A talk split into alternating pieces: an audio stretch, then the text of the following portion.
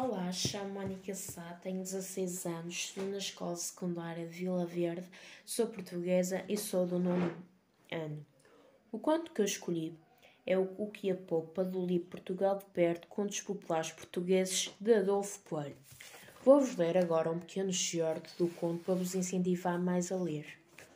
O Cuco e a Poupa O Cuco era marido da Poupa e a Poupa era muito estragada. Quando era no princípio do ano, comia tudo e depois andava a pedir misericórdia. Foi pedir uma vez à Melra para irem ambas pedir às formigas se lhes davam algum socorro. E as formigas disseram para a Melra: Enquanto tu andas silveira em silveira, chelro, melro, melro, chelro, ganharas pão para o inverno. O moço era o render nesse tempo. O cuco mandou lá a mulher pedir-lhe um carro de pão. O rendeiro disse-lhe: Pois sim, eu empresto esse carro de pão, mas dormir cá esta noite, que eu amanhã mando lá o pão pelos meus moços, no meu carro e com os meus bois.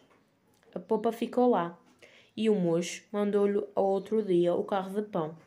O cuco, assim que o carro lá chegou, ficou com o carro, bois e tudo, dizendo que a mulher tinha ganho tudo. Nisto, o moço mandou obrigar o cuco pelos bois e carro. Depois foram a juízo, e o juiz deu-lhes de sentença. O cuco que andasse a publicar por esse mundo todo, que era cuco porque o quis, e o moço que andasse de terra em terra em busca dos bois, faz ele. Bois, bois!